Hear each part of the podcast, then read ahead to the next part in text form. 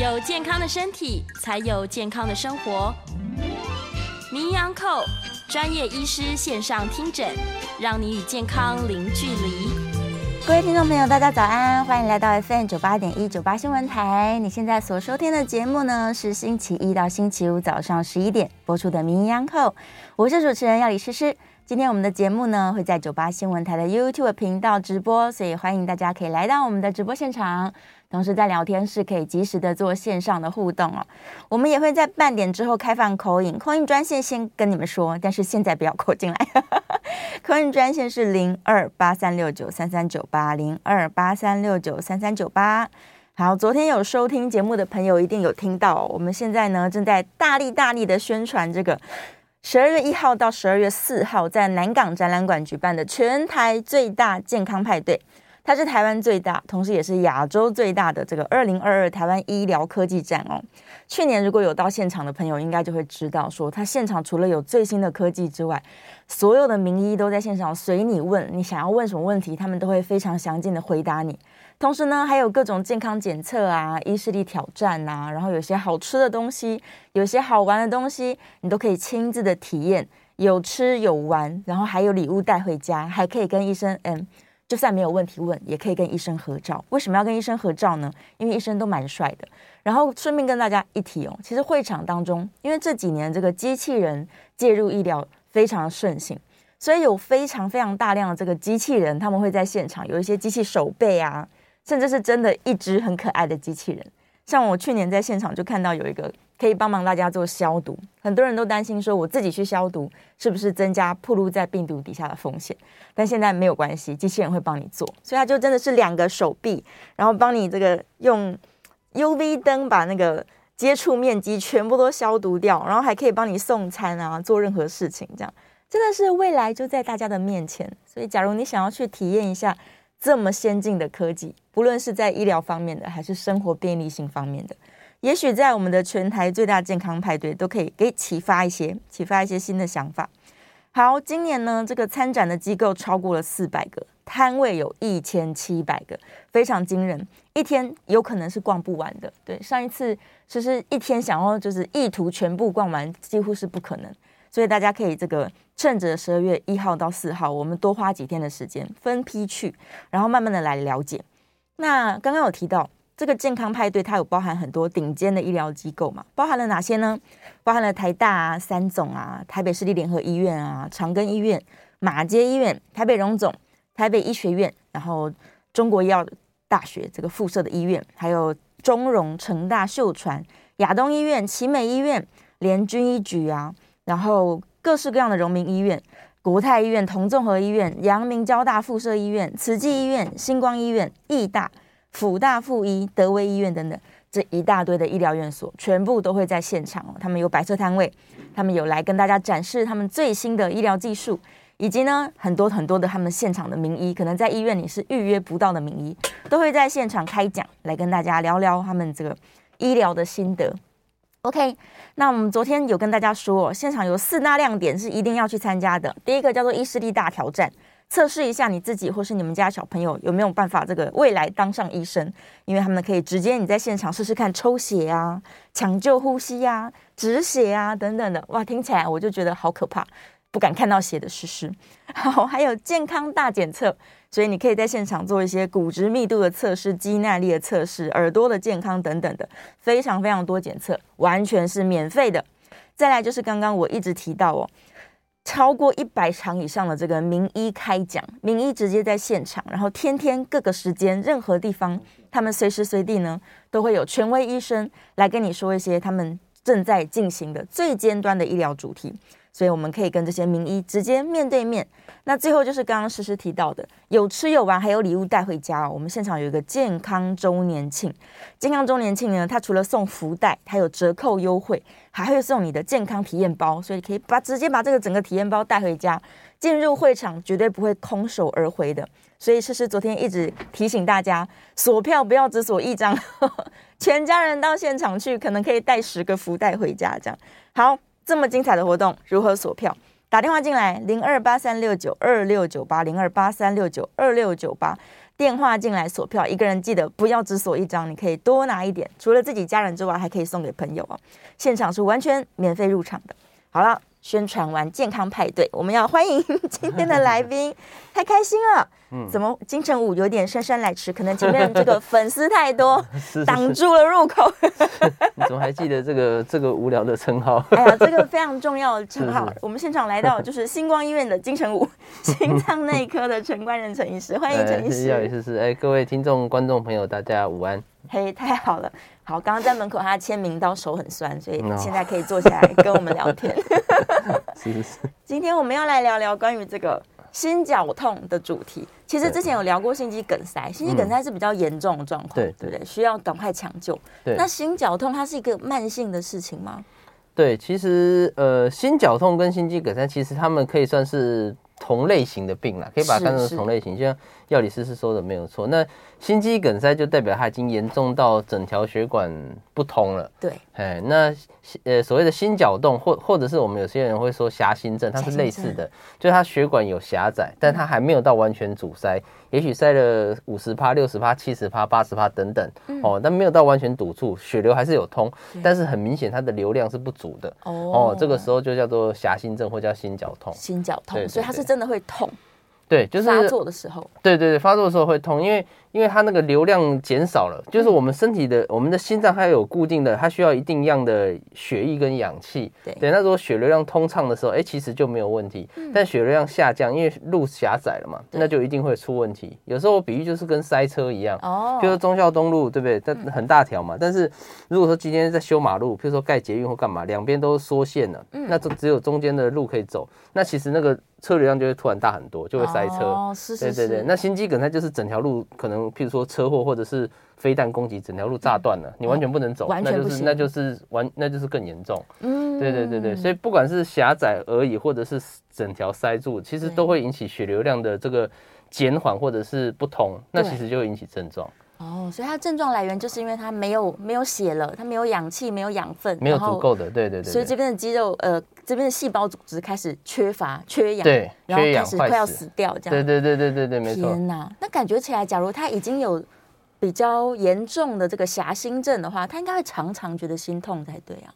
对，通常是这样，嗯、但是、嗯、呃，有些人就是会比较。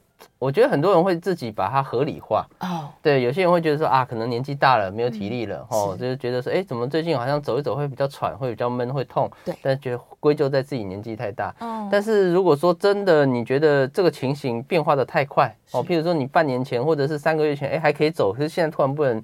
哎，稍微动一下就很喘，你还是要去心脏科检查一下，会不会不是单纯体力或者是年纪的问题？是是是，假如有一个变化，突然之间的变化，对对对，而且他也不一定说我年纪大一定就会喘，这是不一定相关的，原因很多了。对，很多很多老人家，哎，固定运动他不见得会有那种呃身体的退化，哦，所以。有变化还是寻寻找一下医师做一些评估会比较好。嗯嗯嗯，会比较正确。对。那听说男性跟女性，假如有发生这个狭心症的状况，他的症状是不太一样的，是不是？有些人会觉得他是咳嗽，嗯，或者是他就是头晕晕的，很想睡觉这样。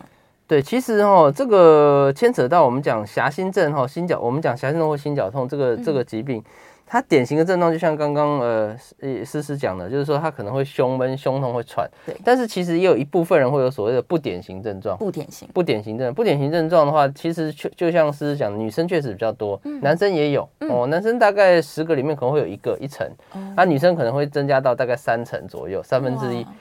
那所谓不典型症状是什么呢？就是不是你想象中传统好像心脏发作的症状，譬如说什么，有些人是恶心呕吐。就是觉得腹部不舒服，对，有些人是觉得肚子痛，肚子痛啊，对，有些人是觉得肚子痛，嗯，那有些人是觉得肩膀啊或者下巴在痛，哦，所以我们之前也碰过很多很很奇妙的 case，像有的是有一个是他之前一直看牙科，因为牙齿痛，哎，对对，看牙科这个可能大家偶偶尔会听过类似啊，你就牙齿痛看牙科，发现牙齿都好好的啊，对，最后最后辗转到心脏科才发现说，哎，原来是心脏问题，哦。也有碰过那种来急诊，就跟急诊医师说啊，我这最近肠胃很差，一直呕吐啊，这肚子不舒服，就原本是要给肠胃科医师诊治，哎，结果一检查发现原来是心肌梗塞。哦，这种就是不典型症状，其实都偶尔会碰到。是是是，所以它不一定会在原本的心脏位置产生疼痛，它有可能在别的位，就远端。对，就是呃，有大概一成到三成，女生比较多，男生比较少，但是都会有这个可能性。所以其实我们现在急诊或心脏科医师也都很警觉，就是说如果你不是典型的心脏痛，但是是在这附近周围哦，当然你不是不是说 脚痛，痛，那个那个太远了哦，就是说这附近哈，心脏上下哈到肚子或者上面到肩膀哈下巴这个位置，只要有不舒服，但是你说不上来到底哪里。很奇怪的时候，我们都会先抽个血啊，做个心电图啊，确认一下他真的没有心脏问题，我再去查说，哎，是其他的毛病这样。哦，是是是，所以他基本上依照你这个心电图的变化，他大概可以推测说你心脏是不是还在正常范围吗？对，这个就是呃，我们等下可能也会提到，就是说，呃，这个一开始讲的心心肌梗塞跟狭心症的差别哈，心肌梗塞的话哈。它因为是完全路塞住了，嗯、所以它的心电图就会有很明显的变化。对哦，因为心脏已经出出问题了。那狭心症的话呢，有可能有变化，有可能没变化，因为它血路至少还是通的。嗯，所以有时候心电图不见得看得出来。哦，那有时候要配合其他的，包含你的症状，包含抽血，我们有时候会抽那个心肌酵素啊，看看对，看看指数有没有高，用这些综合来做一个评断。嗯，对对对。那究竟他实际上要诊断说，我确定你确定是狭心症了，你这个血管有点不通了，嗯，他要透过什么样的方式，他才能够一定要侵入进去检查吗？呃。检查的方式很多，嗯，那呃，包含我刚讲的，其实初阶的心电图、抽血，这都算检查的一部分。是。那当你的心电图跟抽血啦，哈，这些跟症状这些，我们我们其实最最主要的基本的三个三个要看的就是一个症状，它有没有胸闷、胸痛？有没有胸闷？对，然后有没有这个心心电图的变化？嗯，有没有心脏抽血？有没有心脏酵素的上升？这三个，如果这三个。判断出来已经非常肯定是血管几乎完全塞住，像心肌梗塞，那就不需要再做什么中间的检查，就直接要考虑做心心导管，因为我刚讲心肌梗塞是最严重的，不赶快通不行了，没有时间再排那些中间的检查哦。那假如说这三个检查做起来，哎，看起来好像。不是很像，但是也不能排除的时候，有时候我们就会做一些高高阶的检查，去做进一步的确认。那这些高阶检查就包含了大家可能有碰过的，像核磁扫描，或者是有些医院叫做心肌灌注扫描。哦，这个检查它可以看得更清楚，说你血管有没有狭窄啦，有没有缺氧。嗯还有一种叫做运动心电图，这个应该也有朋友做过，就是一个跑步机哈，那去跑跑跑跑跑跑，然后一边量心跳这样。对对，一边看心，这也是可以判断的。那还有一种叫电脑断层哦，这个可能也是很多人这定期健检会做哦，心脏电脑断层，看看你的钙化有没有狭窄等等。是。那这些中阶到高阶检查，如果做出来真的还是还是偏向说，哎，真的有问题的机会比较高。最后才是要回到心导管哦。心导管它是一个最。最后的手段，但它是最准的检查。嗯，哦，它可以直接深入到心脏，看到你的血管到底有没有狭窄，有没有阻塞。对，然后它的准确度是最高的。是是，而且它的好处是，它除了准确度最高，它也可以同时把你的问题解决掉。嗯，哦，所以如果当你前面这几阶，我刚讲那一。一一一一拖拉骨的检查，什么心电图、超音波等等这些东西，如果做起来真的很怀疑的话，最后还是要靠这个去做一个最终的治疗跟诊断。嗯，对，是是，我们之前在节目中讲过非常多次，现在的心导管技术几乎是。就是没有什么伤口，而且做完立刻可以回家的。对，就就是微创的啦。对对对，伤口很很少，最最多有呃，有些人是会观察一天，那有些医院是甚至晚一点就出院，这个都不一定。总而言之，它的恢复期都蛮快的。恢复期真的很快。对对，所以它虽然是在最后的手段，但是它的先进程度现在是大家非常可以信赖的。对对，不用过度担心啦。有时候该做的时候还是要考虑做这个检查比较。安心，安心啦，对对，就算进去看看哦，还好，那不做任何处置，可能也是有机会的啦，也不一定说一定处置。对对对，没错，我我因为我刚讲了，不管是核子扫描或电脑断层。它其实都还不是到百分之百的准确度，哦，像核磁扫描大概八成五左右，所以我也碰过很多病人，他核磁扫描看起来哇，好像血管真的塞得很严重哦，缺氧很大片，就做心导管发现，哎，其实没有那么厉害啊，其实还好。对对对对对，所以我都会跟这个这样的这个患者讲说，恭喜考上第一志愿，考上建中了。对我我就我会说，你做导管之前有三种可能啦，第一志愿就是做出来其实没有那么严重，像思思讲的，做起来你就放心了嘛，因为这个最准的检查，他都告诉你没事，你就不用。一直在想说啊，我那个缺氧好大，好像很大一片。对，这个检查说没事就没事了，这是第一志愿。第二志愿就是说啊，你可能做出来真的是有问题，要放支架。嗯，那第三志愿就是说做出来，哎，真的是比想象中还厉害，那个可能要考虑开刀。哦，大概就这三种结果了。是是是是，所以进去看看也好啊，是个安心的选择。对对对对，确认一下。我们回到这个症状好了，就是有些人可能不知道说什么叫做胸闷，他如果只是这样刺一下痛，对，那通常不是吧？对对，没错没错，这个哈也是要跟大家这个提醒一下，因为其实门诊其实。呃，患者是很有趣的啦，有有很多极端，有一种是他这个真的是心脏血管塞到受不了哈，很痛，然后也抽烟什么都有，但他就是一直不来看病的。也有完全反过来的，就是稍微痛一下他就赶快来挂号的哈，来挂急诊的。所以呃，这边跟大家分享一下什么样的痛你要特别小心然后。一般来讲，我们心脏科医师在看患者的时候，我们会看两个部分，两个部分。第一个就是你这个人，你这个人本身的特质是什么意思呢？这个我们统称叫危险因子。嗯，就你有哪些特质是比较有可能有心脏病的？你如果这个特质比较多，那你的风险就会比较高。嗯嗯哦。譬如说什么呢？譬如说男生女生哦，男生通常会比女生高哦，女生停经之后才会增加哈。女生原则上停经之前或五十五岁之前的女性，几乎有心血管疾病几率比较低哦。那第二个是你有没有抽烟？抽烟。再来就是三高，常讲的高血压、高血糖、胆固醇，嗯，有没有家族史这些东西？我们这些东西根根据你每个人的不同的这个背景特质，我们会做一个评评比，这是第一个部分。嗯，那第二个部分就是针对你的痛。这个痛的形态也做一个分析，嗯哦，包含痛是像刚刚是讲的刺痛，刺痛就比较不像，对，一般心脏痛比较像是闷痛，闷痛，胸口的闷痛，而且是呃，我们一般形容是广泛性的，就是说你没办法知道说到底哪一个部分在痛，哦，找不到一个点的，对对对对，像刺痛通常患者会讲说，哦，这这边好像丢几了丢几了，或这边丢，那个可可以明确我们讲可以定位的，是，但是心脏痛通常是很难定位，就是觉得整片好像都不舒服，对。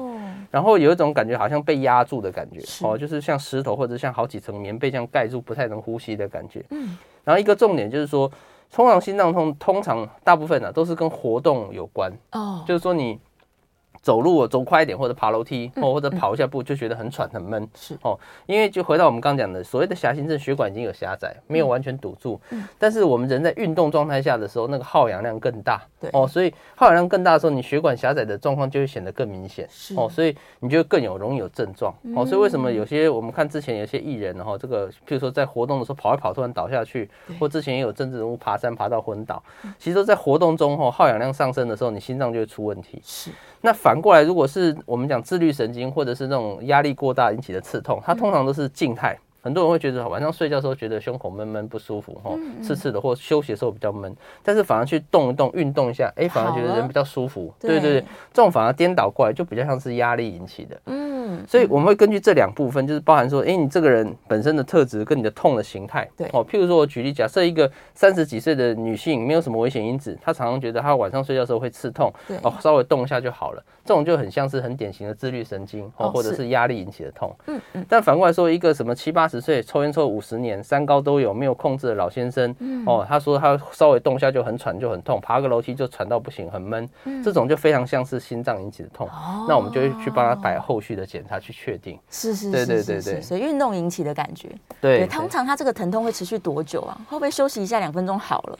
呃，通常如果是心绞痛的话，通常会比较久，是，哎、欸，至少是三十分钟，呃，二十到三十分钟才会慢慢改善。是，对对对。那如果是自律神经通常它是抽痛性的、阵发性的，它可能一下子，哎、欸，有些人甚至几秒钟或者是一、嗯、一两分钟之后，哎、欸，好像就好了。对，嗯、是，是。所以这个是有点不一样。对，嗯嗯嗯。所以比较典型的，大家就是检查一下自己的危险因子，然后去观察一下疼痛的形态。对。然后是不是持续时间略略长了？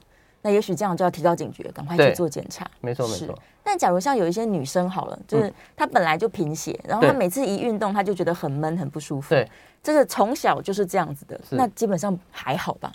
就是对这种也会碰过，就是说我们可能就要查她所有可能引起喘或者闷的原因哦。像贫血其实比较容易是喘，所以。呃，我们有时候碰到女性，如果你觉得她真的不太像是心脏问题，人就看起来特别苍白，嗯、这时候其实我们心脏科医师有时候就会帮她验血红素或者是甲状腺，哦、对，这几个都有可能会引起喘或心跳加速。是是是，对对对，所以她可能一样是觉得胸闷闷的，但不一定她是心脏的状况。对对对。对，是，所以还是要把它厘清开来。对。对，然后之前一直听到很多人说什么他们要吃救心啊，哦、那在这个狭心症的人来说，药物的使用他要怎么去注意啊？呃，救心它算是一个救急的药啦哦，它确实，它救心的它的药理作用就是一个强效而且呃速效强效的一个血管扩张剂。对，呃，就回到我们刚讲，狭心症是你血管已经塞住，假设塞了七层，就是整条路只剩下三层可以通了。对，那血管扩张剂好处是它可以瞬间帮你这个三层的路稍微拓宽，也许到三层五，也许到四层这样。嗯，它不可能一下子打通，但是它会拓宽一点，那也许就可以让。呃血流量比较扩张扩张哈，比较通畅，那你就可以缓解你的症状。嗯，所以一般来讲，我们是留在说你真的发作很不舒服的时候，就赶快含一颗，然后。重点是还是趁着寒的时间，你舒服了，赶快到医院。是哦，它不是一个治疗，它是一个呃，让你争取时间来医院的药物。哦，它不能当保养品。对，很多人会说，哎，那不舒服就含一颗，敷出含一颗。那其实你常常不舒服，常常需要含，就代表你应该要赶快来看医生了，代表你的问题已经蛮厉害的了。真的。对，那含这个药其实也要小心，因为它是强效的血管扩张剂，所以很多人吃了之后反而会有副作用。嗯。我有个病人，就是他，他就是含的时候，他胸口还没好，他人就先昏倒了。哇！因为血管扩张之后，血压掉太快，太低了。对，他一含，他整个就倒下去。哦，所以这个也是就是强强效的药，通常副作用也稍微大一点。所以我们一般都跟患者讲，你就保留到真的很闷、很很不舒服的时候，赶快喊，就准备来医院。嗯。平常如果没有到那么严重，你就可以提早回诊，我们帮你调整药物都可以。对对对对，就是在还很这个从容的时候，我们慢慢来处理病情会比较好。是。不要在紧急状况。对对对啊！而且狭心症的人，他是不是有比较高的几率可能会发生呃？发展成严重的心肌梗塞，对，没错，没错，对，所以他更要有这个意识，没错，没错，是。那身边的人要怎么样，就是提高警觉呢？就是他，你怎么判断说这个人现在是应该要赶快去医院了？嗯，对。呃，其实也是回到我们刚刚的判断，就是说你他是不是本身就有三高，有没有危险因子，是不是在抽烟等等。嗯，那之前是不是已经有心脏病了？啊，那另外就是他痛的形态，他如果是真的很闷闷到有盗汗，然后整个胸口很闷，不能呼吸，像压住的感觉，嗯，这种情况下就真的要赶快送医，立刻送医，立刻送医。就算最后检查出来不是，也比较放心。啊。哦，那如果说你觉得痛的程度没有那么强烈，或者是有点像我们刚刚讲刺痛了，然后稍微刺一次，哎，五分钟十分钟又好了，好了，这种我觉得倒是不。一定需要立刻，也许你可以挂个门诊，请医生帮你做一些检查评估就好。是是是，大家这个心里可能也不要想说，我好像浪费医疗资源，我过度紧张，其实没有关系。嗯嗯，对，因为心脏的事情很大。对对对对，所以我们宁愿错杀一百，我们就是送去医院吧。对，宁愿去医医院给医生念。对对，被医生念一下也没有关系。对，至少我求一个安心嘛。医生说你这不是啦，哈，太好了。对对对对对。对呀，心情多好。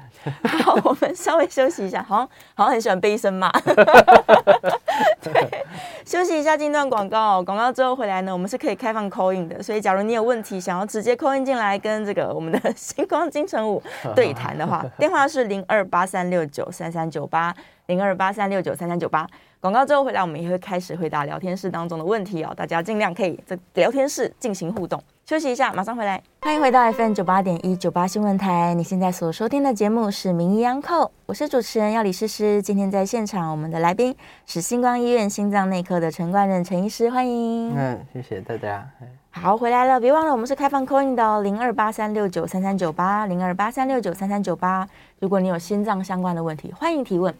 好，我现在先来看一下燕良的问题哦。他提到爬山，他说第一个、嗯、天气骤降会不会因为气温变化，嗯、这个心脏发生的比例更高了？哎、欸，这个其实也是每年几乎秋冬都会谈论到的议题，因为其实确实天气变化哈，其实我们血管热胀冷缩嘛，所以说血管原本已经有狭窄的情况，你再缩，那血路就更不通，所以确实天气冷会。增加，另外一个原因是天气冷的时候，我们的自律神经会比较旺盛，嗯、哦，这个情况下也会导致血管的收缩痉挛，哦，所以也有可能会引起这个血管呃狭窄，哦，所以其实天气冷确实哈。哦尤其或者是温度突然降低的时候，其实都很容易引起一些心血管的问题。是是是，所以进出室内外的时候要要保暖，对对对，要记得穿穿戴衣服哈，不要一出去就吹冷风，这样其实是之前也发生很多案例，就这样一出去，然后就整个人不舒服，就胸闷就或或者是中风。天哪，所以就要小心。是，所以假如自己的风险算高的人，可能帽子戴一下，对，毛帽啊，老人家毛帽戴着，手套戴，防护做好，是是相对是安全一些。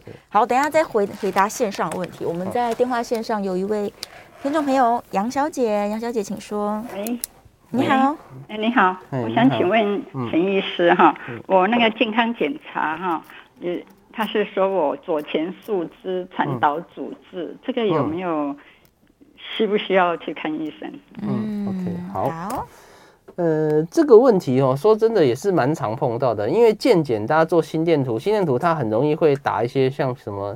窦性缓脉啦，左前束支的阻断啊，右前束支阻断，传导阻滞什么的。是，但是原则上哦，这些东西它如果说合并，你没有人特别的不舒服，原则上是不用过度担心，就追踪就好。是，对对对对，因为这这些。嗯，我刚讲的这几个，包含就是窦性缓脉或者是窦性平脉，嗯，包含左左边或右边的传导支组织，这些都算是我们讲非特异性的变化，就是有些人可能原本就这样。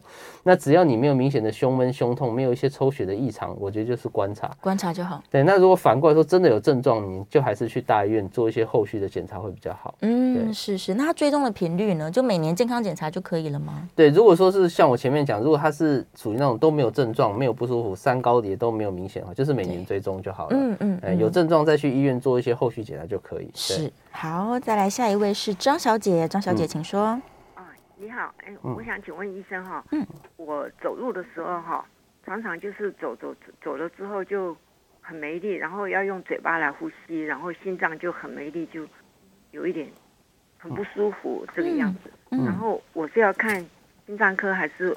我发觉我的血管有问题，还是心脏有问题啊？嗯，然后走了就没力，然后用嘴巴来呼吸，嗯嗯，然后就很想这样子，是跪下来休息。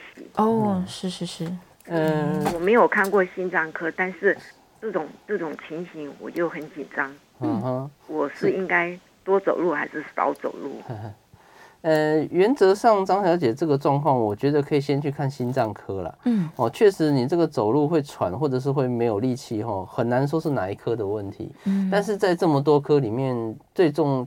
就是让我们最担心的状况，应该还是心血管的问题哈。心脏科其实跟血管科是同一科哈。我们虽然常讲我们是心脏科，心脏科其实我们全名叫心脏血管内科，是就包含血管性的问题，其实也有在处理。所以你的状况可能，我觉得你先去找心脏血管内科的医生。那如果说他帮你做了检查，排除诶真的不像是心脏问题，我们再来找其他，也许胸腔啊或者什么其他方面的哈。因为其他的病，说实话比较不会有那么立即的危险性，急迫性。先把心脏问题排除会比较好。嗯嗯嗯，所以建议还是去看一下。好，再来下一位是张先生，张先生请说。哎，陈医师你好。哎，你好。哎，我你好，我想请问一下哈，嗯，就是呃呃有在吃德安稳哦，嗯，那个四十毫四十毫克的半颗哦，四十毫克半颗，嗯。啊对，那呃就是医生叫我自行调整量哦，嗯，那他是开，因为他他最多最低也是四十毫克的嘛，哈，嗯嗯。嗯，那。呃，可是我吃下来的结果是，好像呃有时候会呃二十四小时吃一颗，然后会降降降降，血压会从一百三十几，然后慢慢的稳定的降降降降到了一百零几，我只收缩压，那那个舒张压它也是从呃七十呃八十左右，然后降降降降到呃七十左右这样子，嗯，那。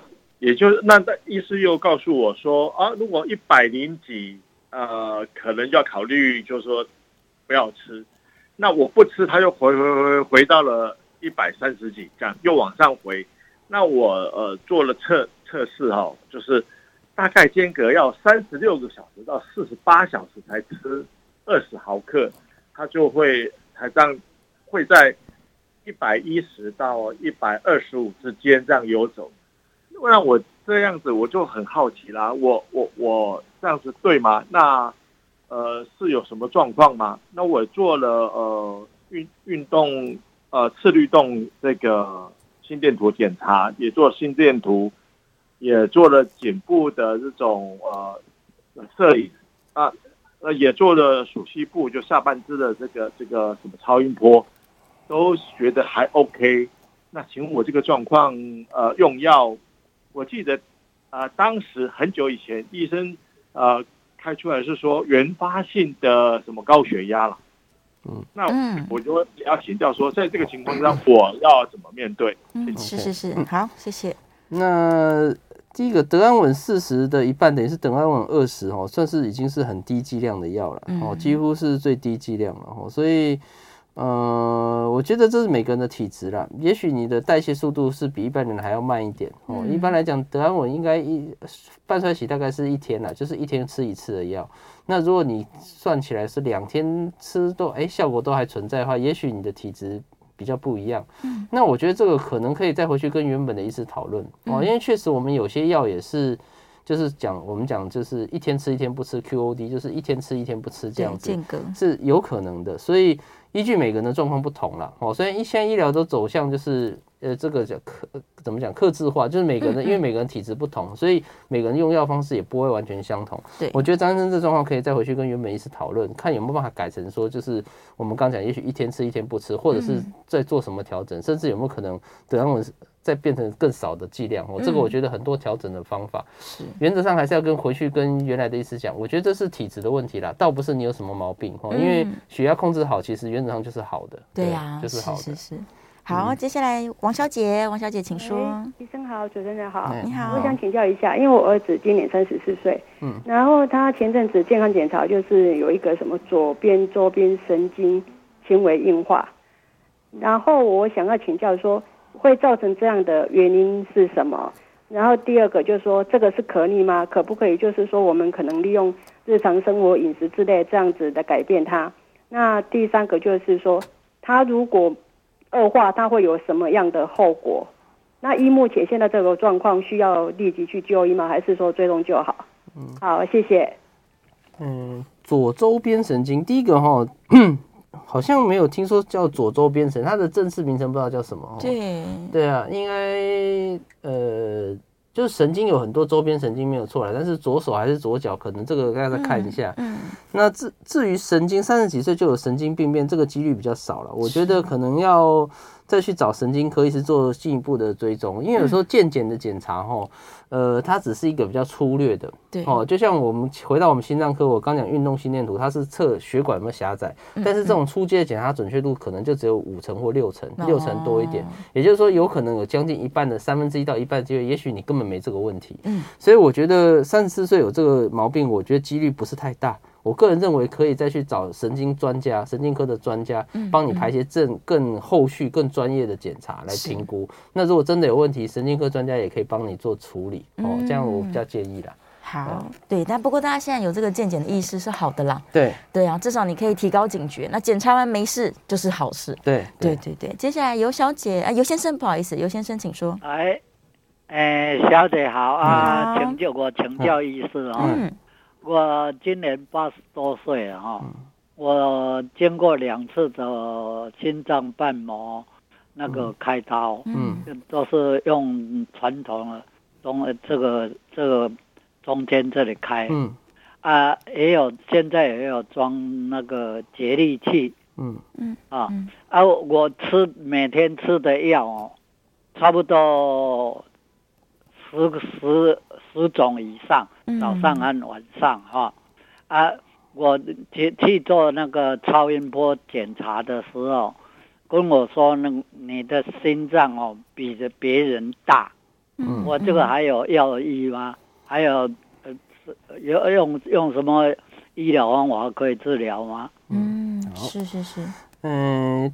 这个心脏扩大哈，说实话，它是一个累积的结果，所以目前来讲，大概没有什么很好的方法说你心脏扩大之后再恢复到正常大小吼。那也要跟大家讲，心脏这个器官越大是越不好了，确实就是它可能代表有一点心脏衰竭、心脏无力了。是，但是我们目前的方向就是说，如果你扩大，至少我们用一些药物可以维持它不要再恶化下去。嗯，哦，像你这个之前帮你处理过瓣膜，或者是放过节律器，这些其实就是解决你。一些可能发生的，包含心律不整的问题，包含瓣膜的问题。是。那所以我在想，你吃的药里面应该有一些是类似像抗凝剂，或者是一些血压啦，或者胆固醇控制的药。嗯、这些药其实综合起来的效果，就是要预防你的三高，预防你的心脏越来越差。对。所以你只要固定吃这药，我相信心脏的功能虽然不见得会缩小啦，但起码我想不会再恶化。嗯。那其实只要规则服药，还是可以这个使用的很久。所以不用过度担心，要规则服要、规则追踪就好。嗯嗯嗯，对对对，就是要固定跟医生这个再见见面，然后讨论一下这样。对对对对对，我们的目标其实就是延长它的使用期限了。对，没错。对，好，接下来我们的电话终于告一个段落了，最后一分钟，赶快来看一下燕良说的，哎，登山啊，他说，假如要去登山的话，是不是也要注意这个心血管的风险更高？对啊，其实登山就是两件事，嗯、就是我们刚讲，第一个是温度会下降嘛，对。哦，第二个就是登山它会出力嘛，哦，会出力，然后再一个就是在如果真的爬很高的山，它氧气也比较稀薄，啊、哦，所以这几点都是我们讲这个对心脏来讲都是有一点压力、有一点负荷的事情，是，所以你去登山，心肺功能一定要比较好。如果你真的是最近有一些心脏的问题，或者是你在平地就已经会觉得常常会闷、会不舒服了，嗯、其实。最好是暂时不要去做这些活动。那可能做完检查。确定没事，或者是哎，真的是狭窄也处理完了，对，之后再去会比较放心。是是，而且万一真的在深山里面，真的有什么紧急状况，也会比较麻烦一点。对啊，也很难很难处理，比较棘手。嗯，好，我们准备要进广告了。广告之后回来呢，继续可以接 call in 的 call in 专线是零二八三六九三三九八零二八三六九三三九八。欢迎大家可以 call in 进来，这个心脏相关的问题都欢迎提问。那我们在线上还有一些问题没有回答，等一下广告之后呢，也会继续回答大家聊天室的问题。希望我们都可以好好爱护心脏。保养心脏，OK，休息一下，广告之后马上回来。回到 FM 九八点一九八新闻台，你现在所收听的节目是《名医安扣》，我是主持人要李诗诗。我们来到最后一节的节目了，再次欢迎我们今天现场的来宾是星光医院心脏内科的陈冠任陈医师，欢迎陈医师。呃，谢谢大家，谢谢诗诗。好，来一起关心心绞痛的问题。这个线上还有一些哦，嗯，燕良问说，为什么心肌梗塞会恶心呕吐啊？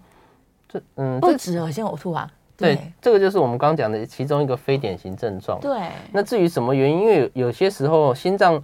因为其实心脏跟胃肠的距离其实没有大家想的那么远。嗯、我们身体这里有个叫横膈膜，心脏是在横膈膜上面，嗯、那横膈膜下面就是胃。哦，所以有的时候你心脏如果是呃梗塞的部分是在比较下半的时候，它其实就会有有点切近横膈膜。嗯，那横膈膜的时候，你就会觉得有点像恶心想吐，因为就是类似胃肠不适的那种感觉就会跑出来。哦啊、他以为是，但可能其实没有要吐。对对对对对，所以会有这种类似的症状，叫不典型症状。位置太靠近，刚刚。陈医师有说，就是这个周边所有的状况都可能会发生，都有可能，对对不一定说它就是心脏局部而已。对，好，电话线上有一位杨先生，杨先生请说。哎，医生好好，那个我我我的状况是最近胸闷，然后胸痛，然后会冒冷汗，嗯，然后平常呢，平常白天的心跳呢，大概都落在。平均大概一百二，稍微运动都跑到一百四。嗯，然后上周我做了一个心肌灌灌注扫描，对，嗯，然后扫描过后复诊去看报告都没什么问题。那我是不是能够厘清说心脏完全没问题？哦，好，杨医生这个问题也很好哦，这个。我们刚刚讲心肌灌注扫描，就是我前面也提到的哈，它是一个心脏的算是中高阶的检查。对哦，那但是我刚前面有提到，心肌灌注扫描它准确度不是到百分之百，大概目前评估来大概就是八成到八成五。也就是说，现在虽然心肌灌注扫描，呃，杨先生做起来是没事，但是我们只能跟你说你是八成到八成五没有问题。对，所以如果是我的病人，我都会跟他讲说，目前看起来没有问题，但是你还是要注意你的症状，因为还是有一成到两成，十个里面还是有一个到两个人。他检查做起来没事，但其实是有问题的哦，所以你要小心，你会不会是那个十分之一或十分之二？所以我的建议是说，如果之后你的症状还是持续，即便检查做起来没事哈，你症状还是持续，比如还是会胸口闷，还是会不舒服的话，可能要考虑这要不要第一一个可能就是说要不要再去做一个叫做高阶的电脑断层？是，高阶电脑断层可以把准确度提高到九成五。那另外一种可能就是说，如果说真的是呃高电脑断层呃。没有办法考虑，因为它毕竟要自费了，吼，两万多块。另外一种考虑就是看是不是直接做心导管。如果你的症状还是持续的话，因为心导管是最准的检查。哦，总而言之就是我要跟你说，就是。不能保证说完全没事，我们还是有碰过一两成的人，确实扫描说没问题，但其实有问题。因为检查这种东西都是没有办法百分之百，就像我们的 COVID-19，我常举例，COVID-19 快筛也不会百分之百阳性阴性啊，对，甚至连 PCR 有时候都会有伪阴伪阳，哦，所以几乎没有检查可以达到百分之百，哦，所以还是要自己注意自己的症状。是是是，他症状实在是有点典型，有点像。对，对来，我们接下来是王小姐，请说。医生，不好意思，我我是刚刚打电话那个王小姐，我讲错是，她是左侧。周边血管不是神经，左是周边血管。他周边血管受轻微硬化，那我要问的就是原因。他因为他工作关系就会常常熬夜，我不晓得这个有没有关系。然后第二个他是可逆吗？第三个他会造成什么样的后果？嗯，哦好，谢谢，没关系。周边血管的话，那就一样。我觉得要去找心脏血管科，就是我们科啦，心血管内科的哈。因为我们会帮你排一个叫做超音波哦。通常健检做的，它通常是一个检测，它应该不是做超音波，超音波会更准。啊，我就我刚讲检测来讲，它的误差性都会稍微大一点。是，所以我觉得哈，你可能要去找呃临近医院的那种心脏血管内科的医师，跟他讲有这个问题。那通常我们会排超音波检查。那如果超音波检查做起来没事，你就可以比较放心。超音波准确度大概可以到八成到九成以上。嗯，啊，除非超音波真的有问题，那可能再请医生跟你讲怎么来调整。是是是。好，接下来我们来看看线上的问题哦。线上很多，来，陈先生在问说，心脏检查如果他要做电脑断层，但是他不打显影剂，那会不会让准确度下降？呃，其实是会，这、嗯、因为就是说不打显影剂的话，它是一个比较低阶的，它只能帮你看钙化分数。哦。但是如果说你要做比较高阶，就是我们讲整条三条血管的血路啊，怎么流动的啦，哈、嗯。都看得很清楚，那就一定要打显影剂。是哦，那价钱会比较高一点，所以应该说不打显影剂，我觉得准确度还是有，但是会比较差啦，哦，会比较没有那么那么好，比较没有那么准确。对对对，所以大家自己评估一下。对，再来健检说哦，健检实在是太棒了。健检说先轴偏左边，嗯，然后早期再极化，他不知道什么意思。这个也都是我刚讲，都是非特异性的问题啦。哈，心轴偏左这个是正常正常人都会有的啦。哦，就是说有些人心轴偏左，有些偏左偏右，这个没有关系。早期。再极化其实也是看起来很可怕，但它其实也是代表正常的意思哦，所以这这两个都不太需要太太担心。是是是，还是观察症状了，然后每年健检。OK，接下来燕良哦，燕良说高雄出大太阳，我们都穿外套了。对对对 对，好，他说如果他已经心肌梗塞过，然后救回来了，然后血管已经打通了，但会不会这件事情对于心脏系统留下后遗症，有一些影响？诶，如果说心肌梗塞太久，有可能哦，就是说，呃，这个还是要抢时间，这就是为什么我们心脏科医师有时候半夜还是要出动的原因。就是说，如果说是真的是心肌梗塞，有的时候我们目前的全世界的共识就是九十分钟之内要把塞住那条血管打通，嗯，哦，一个半小时，那一个半小时好像听起来好像蛮久，但事实上一个半小时是你看病人诊断之后，急诊医师打给心脏科医师，心脏科医师召集我们所有团队，大家全部赶回来医院，然后检查室准备好病人送上去开始做。这样子要就一个小时，一个半小时以内，那其实时间上是蛮急迫的，好可怕。对，那为什么要这么急迫？就是刚燕良讲的，如果说你太晚打通的时候，有时候那个受伤已经变成已经不可逆了，就是说你就算那时候就算再打通，可能已经救不回他已经受伤的地方。嗯，所以我们要抢时间，能够早点打通，就可以多救回一些。呃，可以存活的地方，哦，所以确实是这个是有可能，就是如果太晚处理，可能会造成一些后遗症。哦，所以如果心肌梗塞是最极端的状况嘛，我们一定要在黄金时期里面尽快抢通。对，但假如他是刚刚说的狭心症，他常常都在痛，那他是不是也会有一样的状况？是我没有控制好，我就置之不理，长期来说，我的心脏就变得衰衰退的更快。也有可能，也有可能。所以其实我们还是希望说，你有这个症状，还是尽早去看医生哦，不然就像我们刚刚分享一个，就是我最近。的案例，四十几岁的男性，他其实理论上应该两三年前就开始有偶偶发性的活动，会闷、会喘、会痛，对，但就没有特别注意哈。那到最近来看，我说其实血管已经非常严重了哈，变成支架没办法处理，可能要考虑开刀，心脏功能也退化哦，整体状况都很差哦，所以确实还是要趁早处理，不然越拖越严重，到时候可能连支架哦，连手术都没有，可能要开刀，甚至有些人严重都要换心，那就是受，那就很很很。很辛苦了，对呀，对呀，而且我们一直都提到台湾的这个器官捐赠没有那么好等得到，嗯，对，所以真的你把器官用坏了，哇，完蛋，对。对，所以我们提高警觉没关系，就是刚刚讲的，去医院被医生骂，我们宁愿被骂说你没有病，不会啦，医生不会那么爱骂人，我开玩笑，对，开玩笑的啦，不会真的骂你，对，医生会说恭喜你，其实你很健康，对，宁愿听到这个答案，对，我们也不要说一直拖拖拉拉，是，对，刚刚那个听众朋友问一个心跳的问题，就顺便请教一下医生。心跳它是有参考依据的嘛？就是我心跳可能最近都很快，嗯、或者是最近都很慢，嗯、那这个有有一个什么标准的心跳可以参考吗？其实我们一般人的正常心跳，呃，表定都是写六十到一百啦，理论上啦。嗯，但是事实上，对我们心脏科医师来讲，我们会比较希望心跳不要太快。对我们来讲，超过九十，就静止心跳超过九十，都已经算是。偏快一点点。哦，对啊，所以我们我们比较喜欢心跳，就是说哈，你静止心跳大概可以到五十几哦，大家也不用觉得五十几太慢，其实越稍微慢一点点，对我们心脏科来讲是好的，对心脏来讲是好的哦。那大概五十几下的心跳，大概到静止心跳到八十几下，这是我们觉得最比较安全的范围。嗯嗯。那如果静止心跳超过一百下，那就真的太快，有时候就要做一些检查哦，包含说有没有可能是自律神经的问题，或者是说哎有没有什么真的心脏已经出现一些心律不整、对。血管狭窄等等问题哈。快查要查一下，到底什么原因导致你，甚至有些人是因为吃药，有些药会加呃也让心跳有点加速啊，这些都有可能哦，要查查看。嗯，因为很多人现在会戴那个就是科技的手表，对对对，然后就帮你测一下心跳，这样。你想说，哎，我平均怎么都一百多？哎，这其实是个警讯。对对，要检查一下比较好。太可怕了，我也曾经就是我下个楼梯，他就跑到一百五这样，哎，吓吓一跳，赶快去检查看看这样。对，但是是不是真的很多女生会因为自律神经失调，所以你的心跳就乱七八糟？对，还有一一个可能就是像我们刚前面提到的贫血跟甲状腺。啊。对，我前也是上个也是上礼拜上上礼拜碰到一个女生，她是来就是心跳很快，一百二十几下，就是没有做什么事就坐在这边一百二十几下。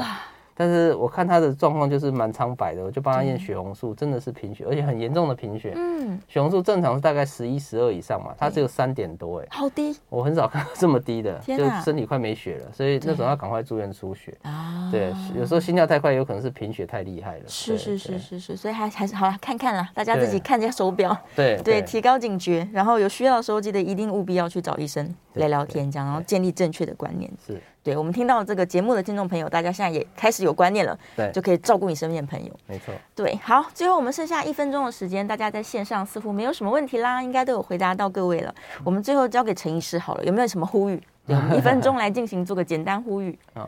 对，呃，原则上哈，其实心脏科就老生常谈了，我们每次来讲，其实。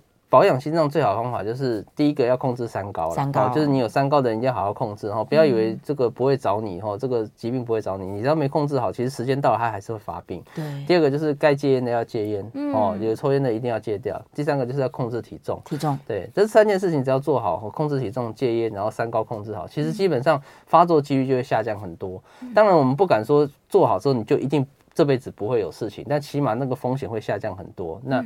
对自己对家人来讲都是一种保护的效果。是是是，太感谢医生了。对啊，我们在下次节目，我们期待下次节目这个金城武再次来到节目中。